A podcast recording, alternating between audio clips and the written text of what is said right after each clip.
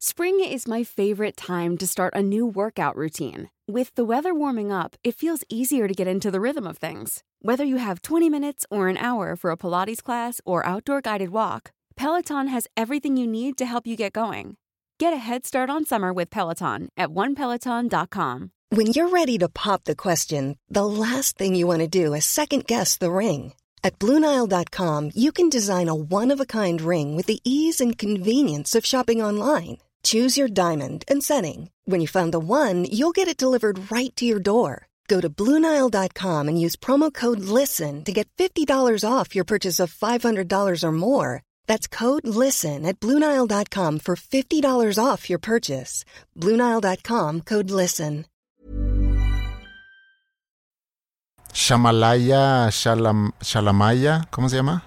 El, el director de cine. Ah, M. Night Shyamalan. Que ha hecho, según yo, una película Shamalaya. buena. Y ahora resulta que Ingrid se pasó todo el fin de semana viendo películas de él. No tiene una buena, tiene varias. Tiene muchas malas, pero por ejemplo, buenas. Six Sense, Unbreakable. Que Six Sense es la película para mí buena. Unbreakable Eh, es, es la mejor para mí. La de Science, más o menos. La de The Village está buena. mm. Luego sacó ya mugreros The Lady in the Water y The Happening. Ah, luego creo que ya no supe qué pasó, pero luego sacó una que está buena, que se llama The Visit. Esa no la vi. De unos niños que van a visitar a sus abuelos. Ok. Y pues es un cagadero, ¿no? Y luego saca Split. Que fue la que Ingrid vio. Vio Unbreakable y vio Split. Y yo no sé si es porque ahorita hay un hype con Glass o siendo tú muy fan. Yo no sé si tú le di- dijiste algo. No he tenido oportunidad de rebotarlo con ella. De que por qué empezó a ver películas de Shalamaya. Pero... Shalamaya. Sham- M. Night M. Night Shyamalan. Shyamalan. Ok. No sé si tú le hayas dicho algo, pero explícame tú. ¿Qué es lo grande de, de, de él y sus películas y por qué se está haciendo un hype de una película que se llama Glass, que yo vi trailer y no entendí bien de Pues qué mira, se trata. para. Ahí está mi, mi, mi experiencia personal con eso. Pues Unbreakable sale, creo que en el año 2000, 2001. Antes de que muchos de los que nos escuchan nacieran. Bueno, Puede, puede ser. algunos. Digo, hace 20 años, este año salió El Sexto Sentido. Bueno, este sale en 2000 o 2001, no recuerdo. Yo fui a verla al cine. Y me gustó mucho la película. Unbreakable. Y pues, como tiene un final, Unbreakable, y pues tú, pues ya, se, se- se termina esa trama, ¿no? Pues Shyamalan ya te- pasa todo lo que ya platiqué ahorita, que sale estas películas buenas, luego saca muchas malas. Mucha gente ya pierde la fe en él, ya de que, ah, pues la nueva de Shyamalan X no me interesa hasta que como que recobra un poco de recobra un poco el sentido positivo en la gente con The Visit y después con Split sale Split y sí le hicieron mucho hype sale un actor que en ese entonces no era tan conocido James McAvoy se llama. Que yo sé que a Ingrid le, le cae muy bien y Almur por eso vio la película, pero... Pero entonces yo voy a verla, también al cine. Y pues va la película y pues, pues, está palomera. Entonces ya como que concluye la historia de este chavo, de, de- del personaje de James McAvoy. Y dices tú, pues, eh, más o menos. Pero la última escena de la película. ¿Te das cuenta? Pues yo iba con gente que, que, pues no, no había visto Unbreakable y que pues yo, yo no tenía la menor idea que la película estaba conectada con Unbreakable. Pero la última escena conectó todo. Ahorita, Entonces- O sea, si alguien quiere ir a ver Split... No, pues que, pues, o sea, si alguien quiere, estoy seguro que si alguien quiere ver Split, no ha, no, no ha visto tampoco Unbreakable. Ok. Y no estás arruinando algo No, ahorita. no, no. Ok. No les voy a decir que sale, nomás cuando, cuando sale esa escena, como que yo me sorprendo y digo, ay cabrón, ¿qué te está pasando? Y todo el mundo, ¿qué, qué, qué, güey? Pues, ¿qué, qué acaba de pasar? Yo, no mames. Estaba de que no podía creer, ¿no? Porque a mí me ha gustado mucho Unbreakable. Y esa escena es como lo que hace que vaya a sacar esta nueva película que se llama Glass.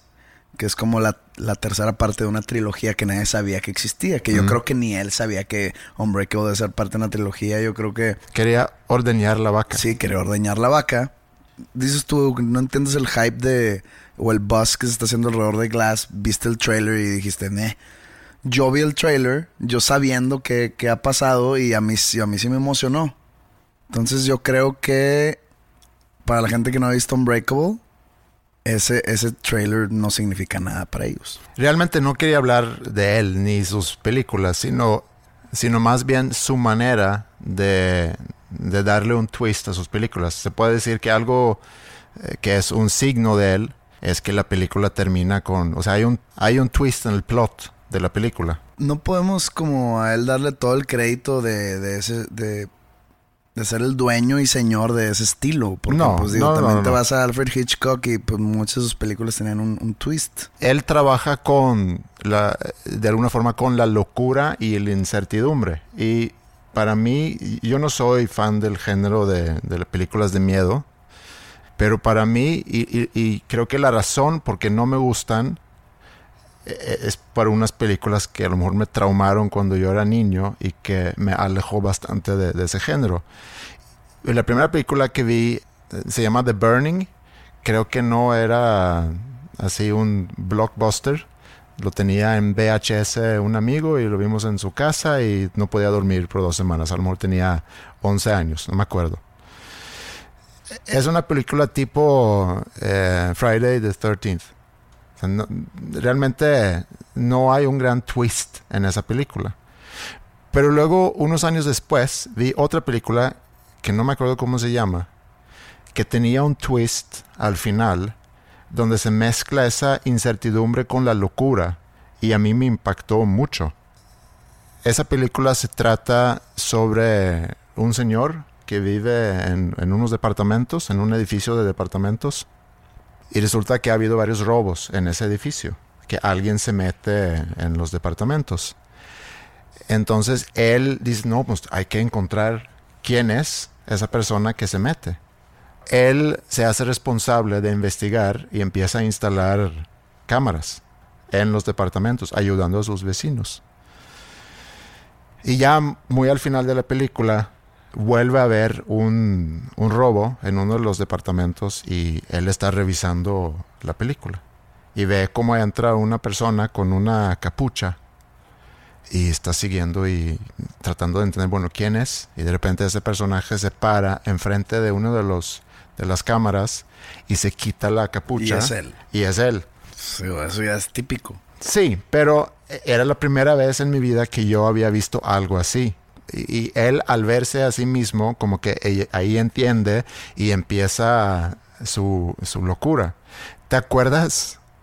Eh, hace, pues no sé si fue hace un año o dos años, pero para Navidad hice como un cuento que pusimos aquí en el podcast. Me recordaba mucho esa película y ese twist al escribir ese cuento, porque tiene como que una parte similar ya al final. Y eso hizo que... ¿Cómo se llama esa película? No me acuerdo cómo se llama esa película. Vi en la tele, pero otra vez ya no podía dormir por dos semanas pensando en, esa película y cómo me afectó. A lo mejor por eso es una película muy buena, porque en la, semana pasada hablamos sobre si una película te afecta y estás pensando en esa película por, por varios días, quiere decir que tuvo un impacto en ti y por ende ha de ser una buena película. Ahora, siempre y cuando quieres quedarte sin dormir una semana como consecuencia de haber visto una película, pues puedes decir que la película es buena. Yo me alejé de ese género por lo mismo. Pero ese concepto de la incertidumbre y la locura es algo que me causa realmente mucho miedo. Años después, y sin realmente verla con muchas ganas, porque sabía que me iba a asustar, era la de The Blair Witch Project, que creo que salió en el 99 también, como El Sexto Sentido. Esa está buena. A mí me gustó, aparte como que procreó, o no, no, no es procreó, engendró un género o un subgénero en el horror que, le dicen found footage. son películas de muy bajo presupuesto que para esconder esa, esa carencia lo hacen así como si fueran en cámaras de aquel entonces les, les llamaban candy cams. Sí Y no, que es que es algo que, se- que filmaron unos chavos y desaparecieron y encontraron esta cámara y, y aquí está lo que filmaron. Pues es una, una manera muy buena de, de esconder los bajos recursos, pero se usó ya además. Entonces ya ahorita si es una película fan footage, a mí ya me da flojera. Pero esa es muy buena película. Es, es una realmente genialidad porque fue muy innovadora la película cuando salió. Parte de esa, de esa innovación o de ese éxito que tuvieron fue que el villano, en este caso la bruja, nunca Sí. sale. Y eso es a lo que voy con la locura y la incertidumbre. Porque la última escena, y ya voy a dar un spoiler, la película ya tiene Salió 20 hace años. 20 años, sí. Sí. O sea, el problema es tuyo si no lo has visto. Sí. Eh, cuando uno, no me acuerdo si es un, un chavo y un- una chava, creo que es una chava, que entra a la casa porque desaparecieron sus amigos y encuentra la casa donde se supone que vive la, la bruja. Entra en la casa y baja al sótano grabando con su cámara y ve a uno de sus amigos. Me da escalofríos cuando pienso en la escena. En, en- en un rincón, ¿no? En un rincón viendo hacia la pared. Es que habían contado, no sé si te acuerdas al principio de la película que, que entrevistan a gente del, de- El del pueblo. pueblo. Ajá.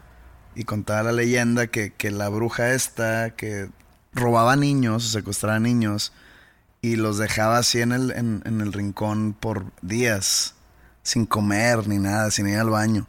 Entonces que era parte de la leyenda. Entonces pues encuentra al amigo y está en un rincón así como que viendo por abajo. Pero te deja tantas cosas sin, o sea, sin explicación. O sea, nunca ves el villano, no entiendes realmente por qué está en el rincón.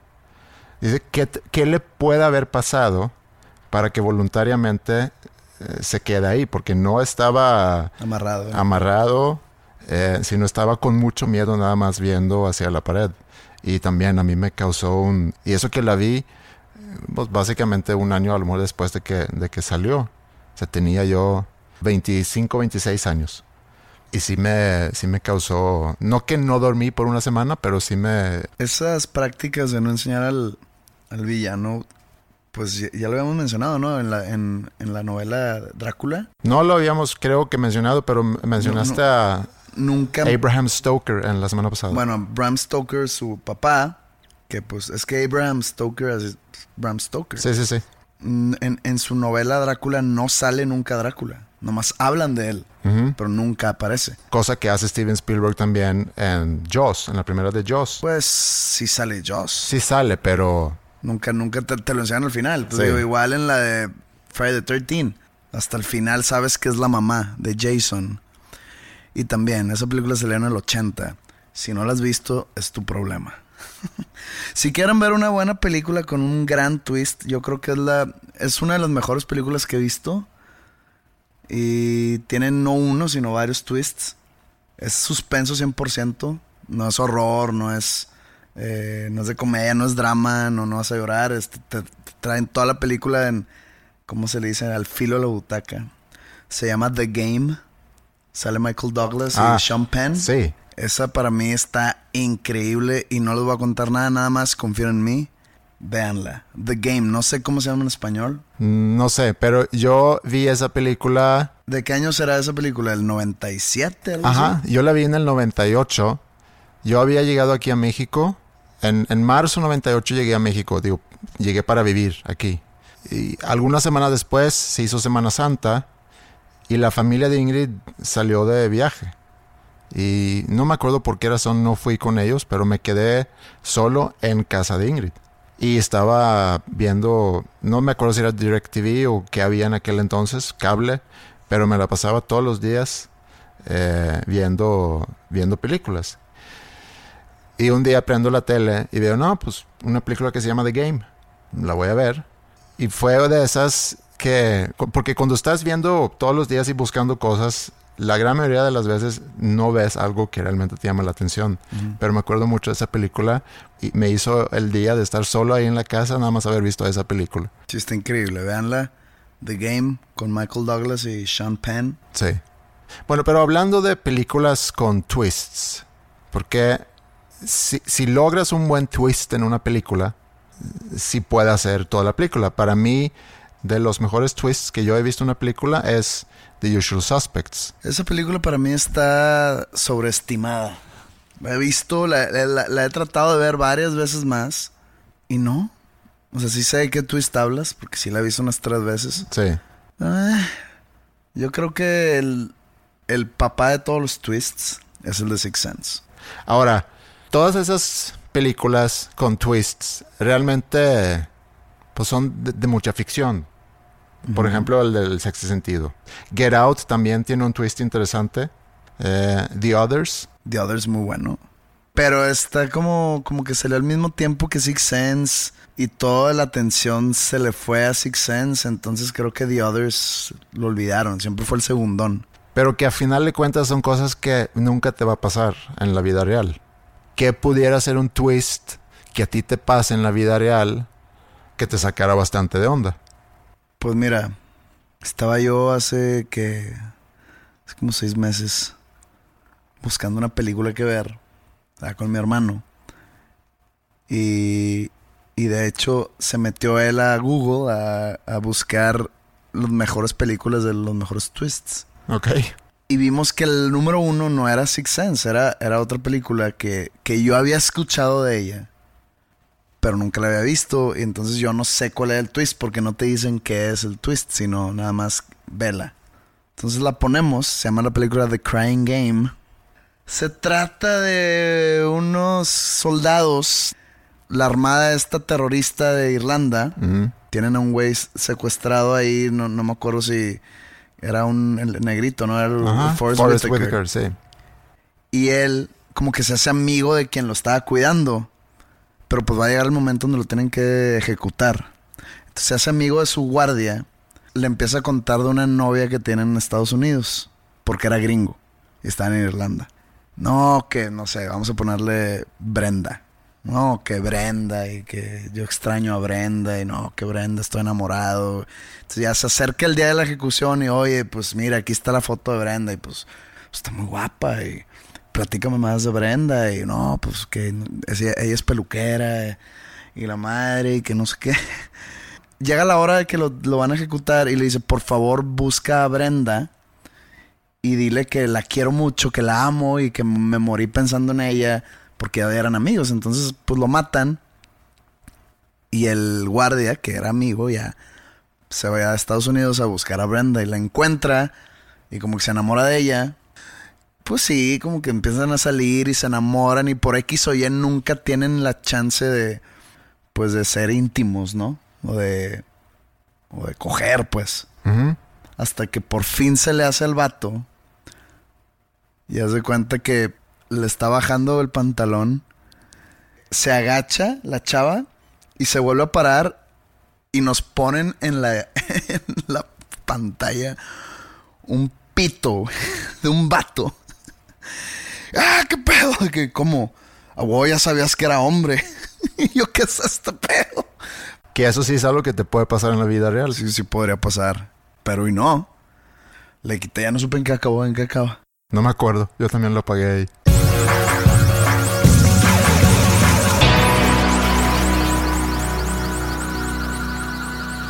En la semana pasada me agregaron a un grupo de WhatsApp donde están eh, varios creadores de podcasts.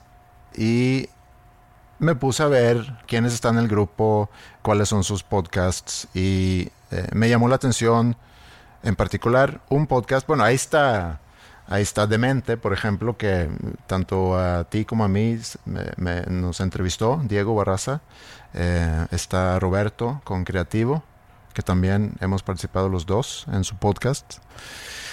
Pero uno que me llamó la atención se llama Se regalan dudas y me llamó la atención por el episodio más reciente. Bueno, en la semana pasada más reciente, a lo mejor ya sacaron otro, eh, que se llama Y si yo me recargo en alguien más. No tanto por ese título, pero en la descripción decía que iban a hablar sobre los roles de los hombres y las mujeres en la sociedad moderna. Es un podcast de dos chicas que se llaman Letty Sagun y Ashley Franje.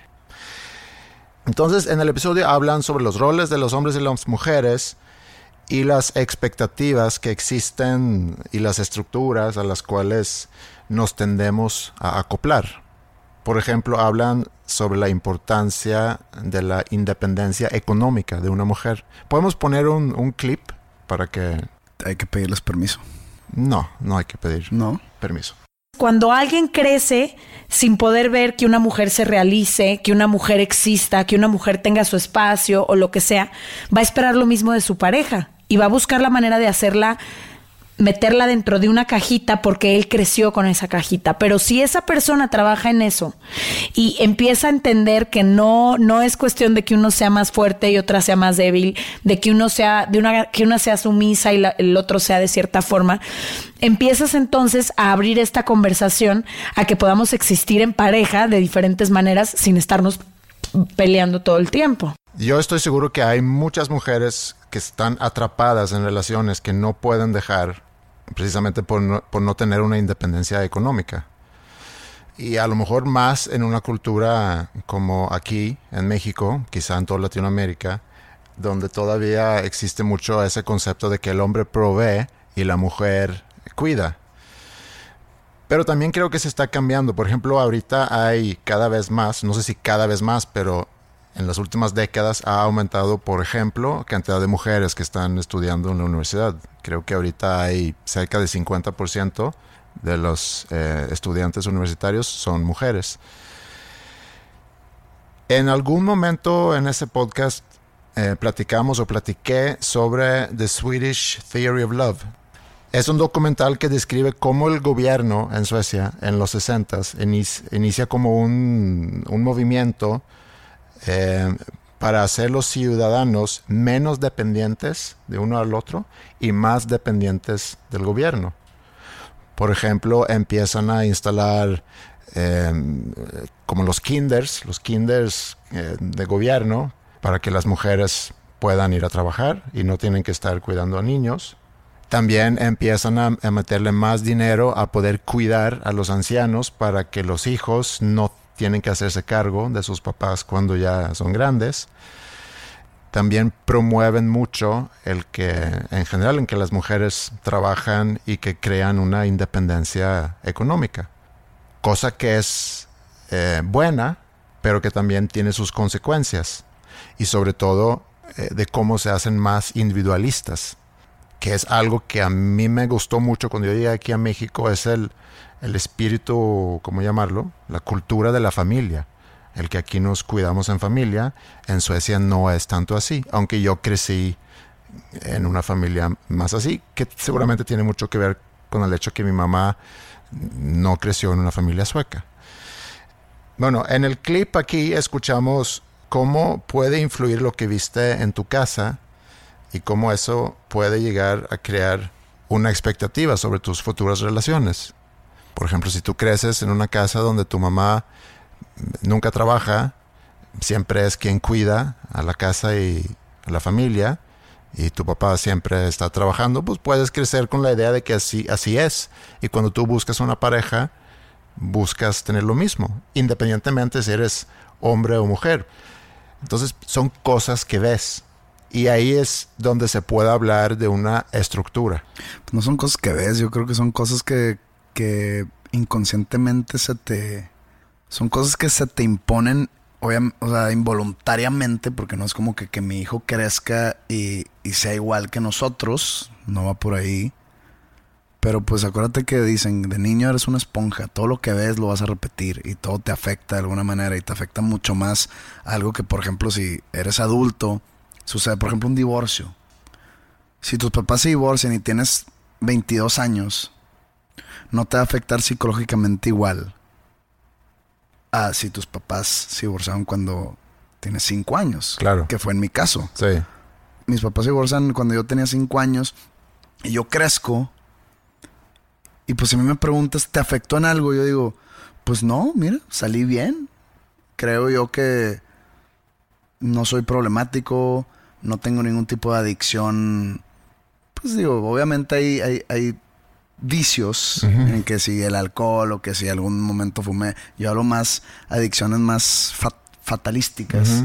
Nunca fui ningún tipo de malandro. pero obviamente me afectó en otras cosas. Y eso no, no, no, no te das cuenta tú solo, sino requieres como ayuda externa para darte cuenta que sí te afecta de alguna manera. Ya sea un divorcio o sea que te pegaban o que veías a que tu, ma- si tu mamá le pegaban Sí. eh, o, o eso que dices tú. Si tu mamá se quedaba en tu casa trabajando y tu papá era el, digo, Sí. cuidando la casa y a los niños y tu papá iba, era el que trabajaba, el que traía dinero a la casa, se te queda grabado en tu, es- ya no, no sé decir en tu cerebro, pues, no, no Sí. es como que es algo que te aprendes, sino nada más esa corta edad te hace pensar inconscientemente que así se maneja la vida y las cosas. Sí, y no me voy a meter aquí en cuestiones biológicas, que obviamente también eh, son factores, porque en sí el tema no es eh, tratar de, de comparar qué es biológico y qué es aprendido por contexto social, etcétera.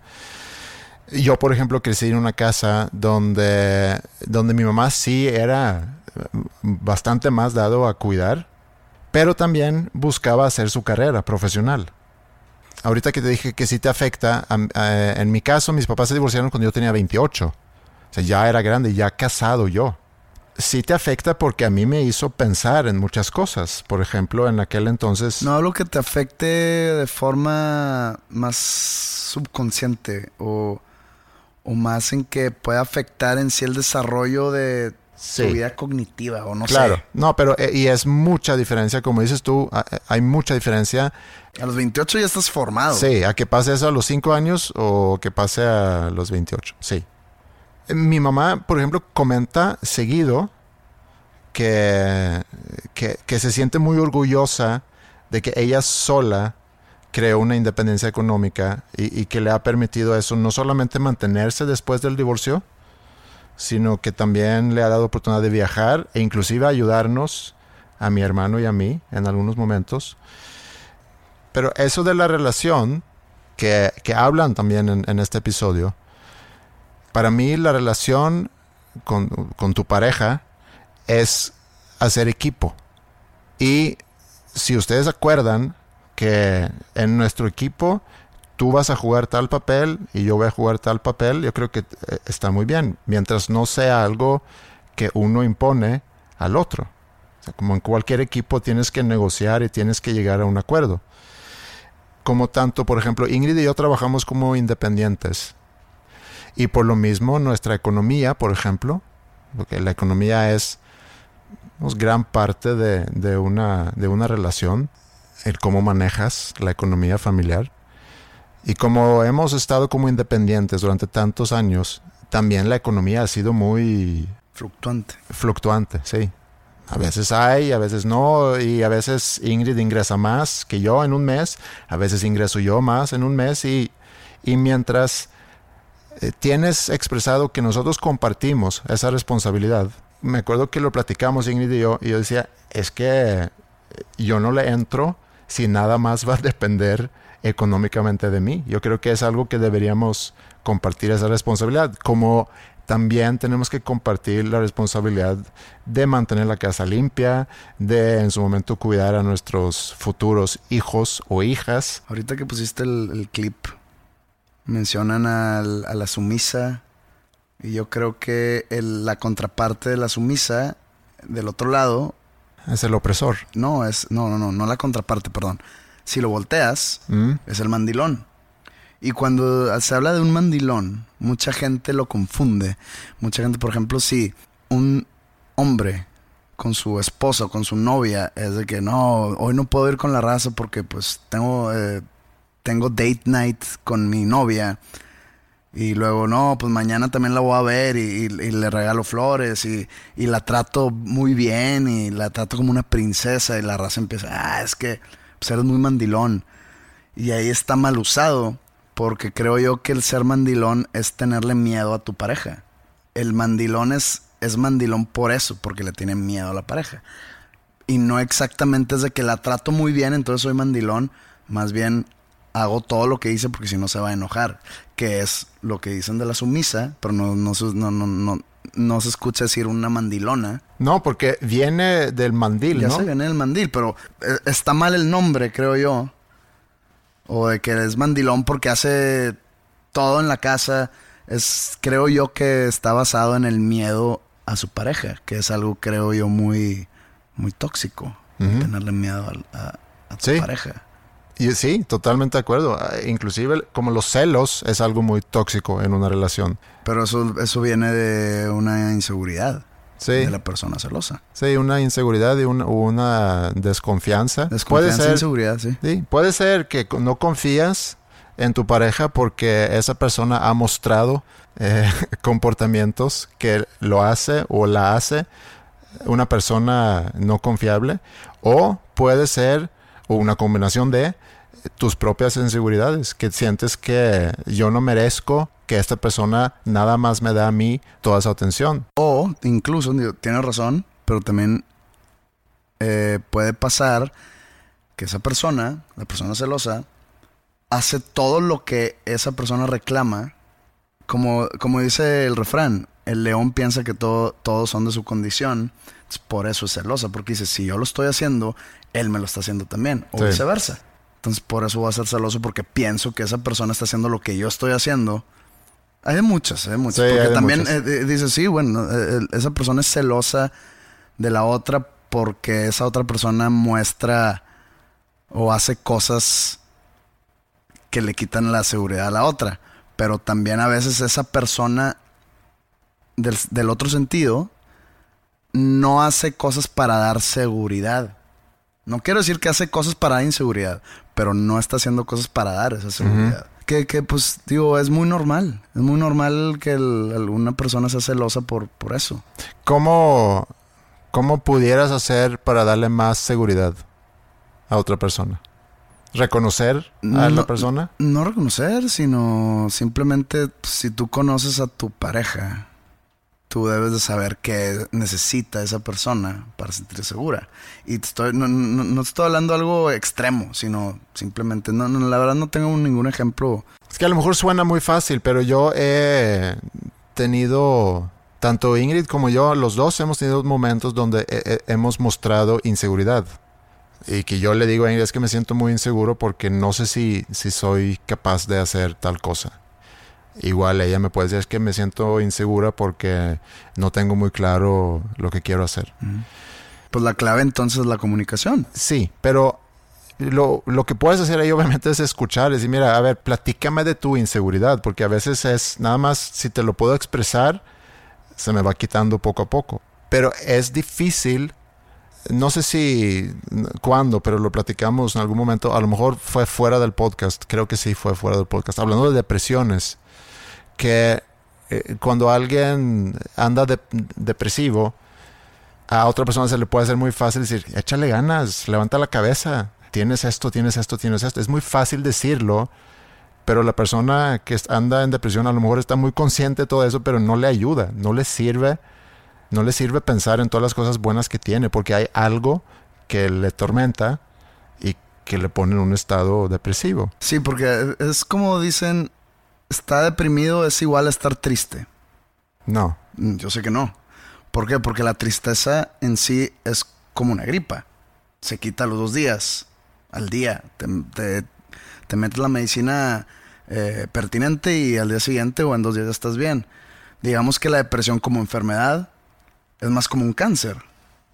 O sea, si, los, si estamos analo- analogiando aquí. sí, Eh, y también dicen que lo contrario a la, de- a la depresión es la felicidad. Y creo que no es así, sino lo contrario a la depresión es la productividad. O el peor, ah, el peor enemigo de la depresión es la productividad, no la felicidad en sí. sí, sí, porque te vuelves muy improductivo al, al tener una depresión. Entonces sí, eso que ya la, la, la persona que trata de ayudar y...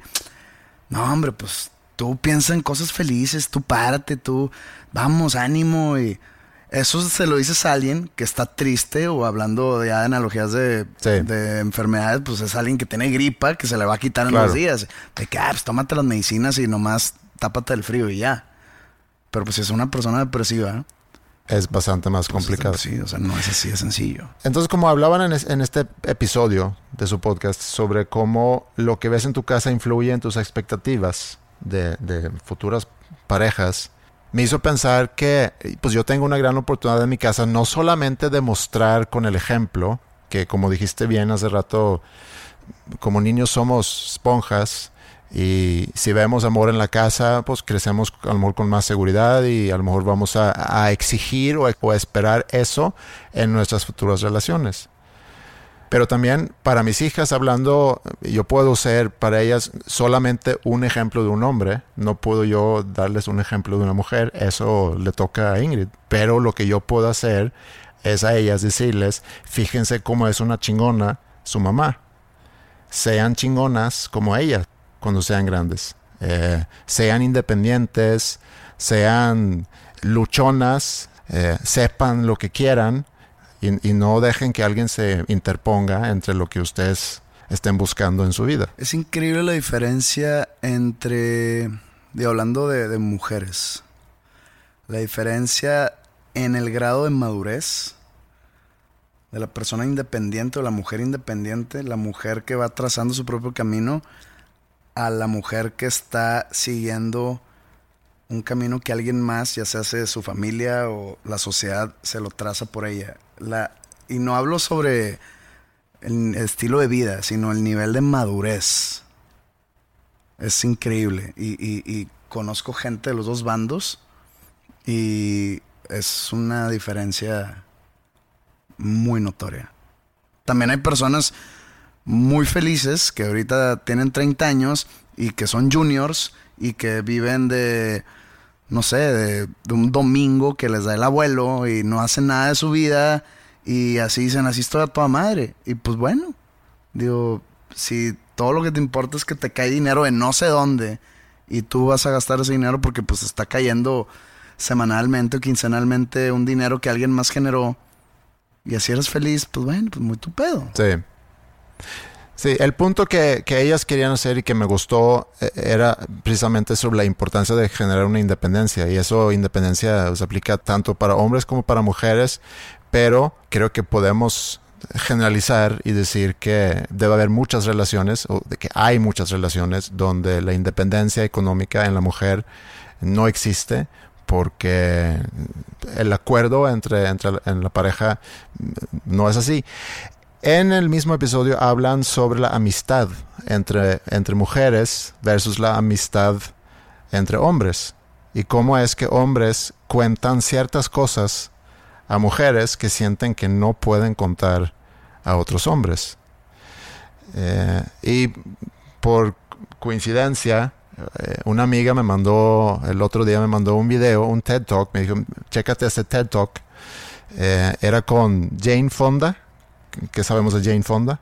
Una actriz que tiene ochenta y tantos años, que pues digo, fue, tiene muy buena carrera de, como actriz, creo que su papá también es actor, pero es más conocida por ser así como un icono del, de los aerobics, de los, del ejercicio de mujeres en video. Sí, no, no sé si eso fue en los 80, en 80 hubo un boom, seguramente a nivel mundial, de los eh, videos de fitness. De Jane Fonda. Y Jane Fonda era pionera en eso, sí. Bueno, estaba Jane Fonda, Lily Tomlin, que es una actriz, y estaba moderada por una señora que se llama Pat Mitchell, que es una mujer de negocios y trabaja con medios sobre todo. Y ella en conjunto con Ted, que si no saben qué es TED, eh, ponen Google TED Talks y ahí hay pláticas de todo tipo que son muy interesantes. Eh, y ella en conjunto con TED organiza una conferencia que se llama TED Women, que no sé si es una vez al año, pero bueno, eh, se juntan esas tres para platicar. ¿Y hay TED Men? No sé, a lo mejor debería de haber. Pues si hay TED Women, por lógica debería haber un TED Men, porque, ¿no? ¿O es como el baño de Interjet? TED Women es como el baño de Interjet. A lo mejor. Buena analogía, ¿no? Sí. Veamos el baño de Interjet de las pláticas motivacionales. Sí. Bueno, ellas hablan, porque son, aparte son amigas, esas tres mujeres, y hablan sobre la amistad entre mujeres. Y hablan también sobre las diferencias entre hombres eh, y mujeres. Por ejemplo, dicen que las mujeres no tienen problemas en mostrarse vulnerables cuando estén juntas y que es algo que en general los hombres no quieren arriesgar. En el, en el episodio este del podcast Se Regalan Dudas también hablan sobre la falta del desarrollo humano en los hombres. Y que muchas veces ni siquiera a los hombres se les dé la oportunidad de desarrollar ese lado humano. Por ejemplo, regresando a, a la pareja, puede ser que el hombre le diga a la mujer, mira, tú quédate aquí cuidando la casa, yo trabajo y yo voy a, yo voy a ser la fuente de, nuestros ingresos. Y a lo mejor la mujer dice, tú no te apures por los niños, tú no los tienes que dar de comer, ni bañar, ni cambiar, yo me encargo de eso. Entonces, tanto el hombre está privando a la mujer, de alguna manera, a lo mejor es un acuerdo, pero supón que pudiera haber una mejor solución. Eh, está privando a la mujer de hacer carrera para trabajar, realizarse y también generar ingresos. Y la mujer le está privando al hombre ese desarrollo humano que, que es estar en contacto con tus hijos, de darles de comer, de cambiarles, de bañarlos, de pasar más tiempo con ellos. Y otra vez, no voy a meter aquí cuestiones biológicas, nada más estoy diciendo que existen barreras que tanto el hombre le pone a la mujer como la mujer pudiera llegar a poner al hombre. Y para conocer más sobre ese tema, hablando de la amistad, decidí escuchar otro podcast que se llama The Art of Manliness, que lo tiene Brett McKee. Y en este episodio que escuché entrevista a Jeffrey Grief, que es un sociólogo que ha escrito un libro que se llama The Body System, Understanding Male Friendship. Body System, el sistema de cuates eh, entendiendo la amistad o la amistad entre hombres. ¿A poco hay tanta información para hacer un libro de ese tema? ¿Eh? Así, al parecer. Creo que no lo leería. No, porque a lo mejor, mira, a lo mejor porque tú no tienes una necesidad y tú no tienes eh, inseguridades o dudas sobre cómo construir una amistad. Porque lo que habla en ese libro es precisamente eso, que hay hombres que quisieran tener una amistad, a lo mejor más íntima o más cercana, con otro hombre, pero que no lo logran construir. Y también otra cosa que yo noté en la plática entre Jane Fonda y sus amigas, es que decían muchas que siento lástima por los hombres de no tener esas amistades que tenemos nosotros. Y me puse a pensar en a lo mejor la mujer no quiere tener una amistad como la amistad entre hombres y los hombres a lo mejor no quieren necesariamente tener la amistad así como la tienen entre las mujeres. ¿Cuáles son las razones que nuestras amistades desde afuera se ven diferente? Una explicación pudiera ser que, que cuando vivíamos en cavernas, nosotros los hombres salíamos a cazar, hombro a hombro. Entonces pasábamos más tiempo hombro a hombro, analizando peligros que pudiera haber, eh, buscando dónde pueda haber comida, mientras las mujeres a lo mejor pasaban más tiempo en actividades de cara a cara. Y nos juntamos nosotros el viernes y después, el día siguiente, me dijo Ingrid, me llamó mucho la atención cómo se desarrolló la, la conversación entre ustedes porque creo que no es muy común que hombres puedan tener una conversación así. Creo que lo hemos mostrado bastantes veces también en el podcast, que para mí es algo muy natural poder platicar así con, con alguien más, con un hombre. Y pensé, qué triste si en realidad hay muchos hombres que no tienen la oportunidad de platicar así con, con un amigo. Para llegar a lograr eso necesitas un nivel de seguridad en, tú, en ti mismo para mostrarte vulnerable de alguna manera frente a alguien más o frente a otro hombre y tú decir, sí, yo hablo de mis sentimientos y no hay pedo. Que muchos hombres es hablar de sentimientos con otro hombre es inaudito. ¿Por qué? Porque pues soy hombre, soy fuerte, soy duro, por, por fuera soy duro, pero por dentro pues probablemente estás hecho pedazos y necesitas ayuda de algún tipo pero es mucho la fachada, mucho el que dirán, mucho el que van a decir de que, ah, este güey el otro día empezó a hablar de sus problemas, o, o sea, tiene problemas. A ver, cuéntame más. Y ahí entra la sociedad chismosa, ahí entra... pues se hace un desmadre cuando tú tienes seguridad en ti mismo de que pues oye, soy humano y tengo sentimientos y emociones y me gusta compartirlos con las personas cercanas, pues yo creo que es hasta un punto a favor tuyo. Digo, si esto es, un, si esto es una competencia, ¿verdad? Pero siempre tratas de dar la más... Siempre quieres ponerte la máscara para que la gente te vea como una persona fuerte, dura, eh, que puede con las cargas del mundo y de la vida. Chingón. Y no alguien suave por dentro. Hace rato que dije que, dando el ejemplo de, de las cavernas, yo no compro ese argumento, que porque por muchos años estuvimos cazando hombro a hombro y éramos a lo mejor, digo, vivíamos, tanto hombres y mujeres vivíamos en circunstancias bastante más rudas que las circunstancias que vivimos hoy en día. Entonces, no creo que, que es por eso. Antes, si nos adelantamos de las cavernas bastantes años, sé que, que las relaciones entre hombres eran más expresivas cuando se habla sobre las relaciones, por ejemplo, en la antigua Grecia, sé que eran más expresivos entre hombres. También han descrito relaciones entre hombres, eh, si nos regresamos, no sé, 200 años, 300 años, con, cartas y más, más expresivos, pues.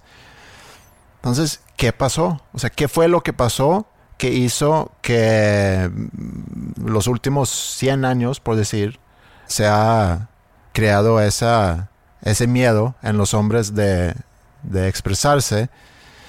Y encontré algo que se me hizo interesante.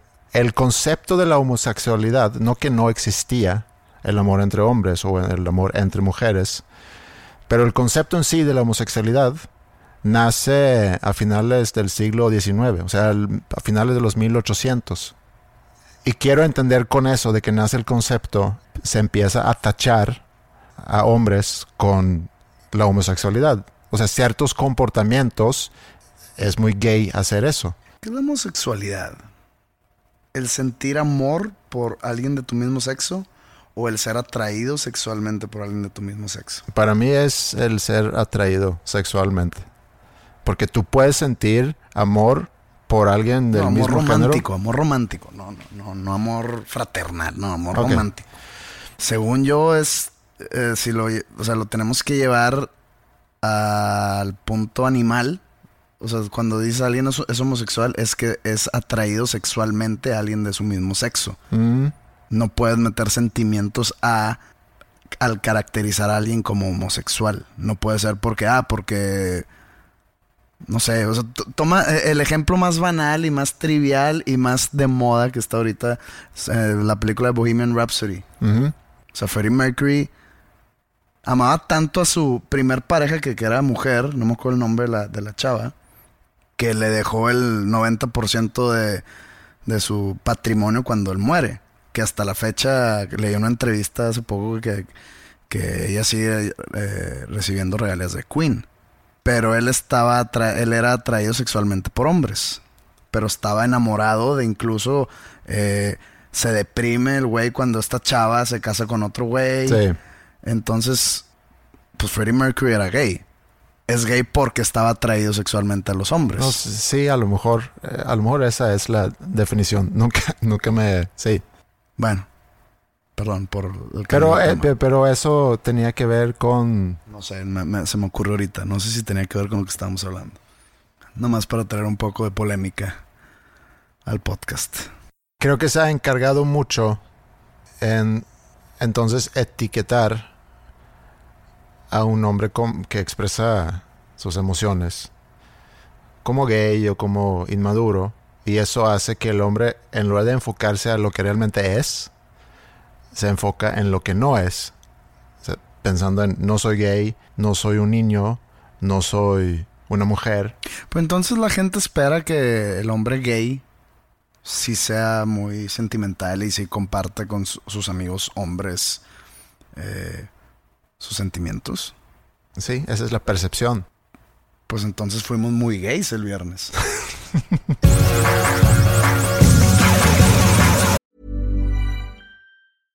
Spring is my favorite time to start a new workout routine. With the weather warming up, it feels easier to get into the rhythm of things. Whether you have 20 minutes or an hour for a Pilates class or outdoor guided walk, Peloton has everything you need to help you get going. Get a head start on summer with Peloton at onepeloton.com. I'm Sandra, and I'm just the professional your small business was looking for. But you didn't hire me because you didn't use LinkedIn jobs. LinkedIn has professionals you can't find anywhere else, including those who aren't actively looking for a new job but might be open to the perfect role, like me.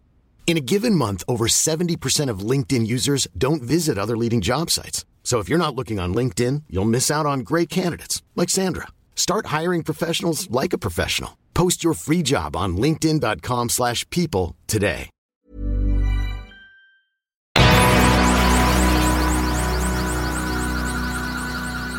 Bueno, me llevo de este episodio que, hablando de amistad y de amistades, sí creo que es importante y para mí en lo personal es muy importante poder tener relaciones de amistad que va mucho más allá de mm, juntarnos a ver un partido de fútbol. O sea, yo disfruto mucho el poder hablar con, con otro hombre sobre mis inseguridades, mis dudas, etc.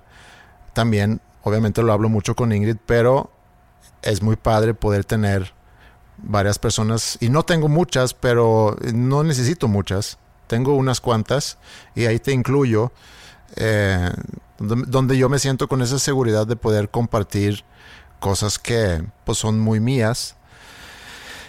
Pero también me llevo que las amistades puras entre mujeres y las amistades puras entre hombres pues también deben de ser diferentes porque también somos diferentes. Y eso también debe de influir cómo nos relacionamos y las actividades que hacemos en conjunto. Y sobre el tema de la in- independencia económica, como dijiste tú y estoy muy de acuerdo, el buscar tu independencia es de las mejores formas para que madures como, como persona. Pero no solo económica, de vida. Y, y ser independiente no significa que no vivas una vida en pareja, sino tener tu propia mentalidad, tus propios gustos, tus propias opiniones, tu propio ingreso, tus propios tus propias pasiones. Más te hace más interesante ante la gente. Punto. Esto ha sido el episodio ciento, ¿qué? ¿9? ¿8? ¿9 creo? De dos nombres comunes con José Madero y Andreas Ostberg. Nos encuentras en redes sociales, Facebook, estamos como dos nombres comunes. Estamos en Twitter con el número 2, nombres comunes. Instagram, creo que valía la pena reactivar Instagram. No sé con qué, pero también estamos en Instagram como dos nombres comunes. También nos pueden mandar mails a podcast.dosnombrescomunes.com. Hay un playlist en Spotify con el mismo nombre donde pueden escuchar la música que utilizamos aquí que pudiéramos poner el día de hoy para darle tema al, al tema que tratamos el día de hoy. That's What Friends Are For, Dionne Warwick, Stevie Wonder. O Smash Mouth, Why Can't We Be Friends? La de Red Hot. Una de esas. Va a ser sorpresa. Bueno, amigos, cuídense mucho y nos escuchamos en una semana más.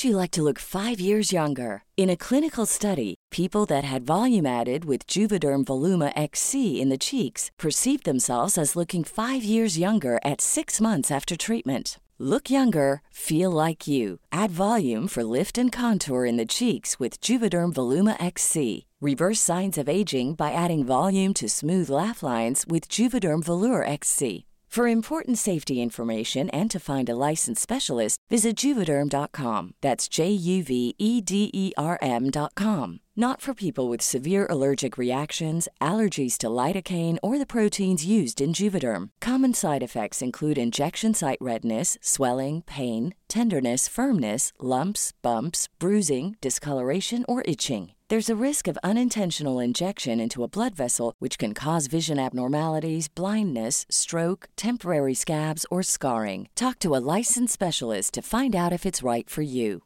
Planning for your next trip? Elevate your travel style with Quince. Quince has all the jet setting essentials you'll want for your next getaway, like European linen, premium luggage options, buttery soft Italian leather bags, and so much more. And is all priced at 50 to 80% less than similar brands.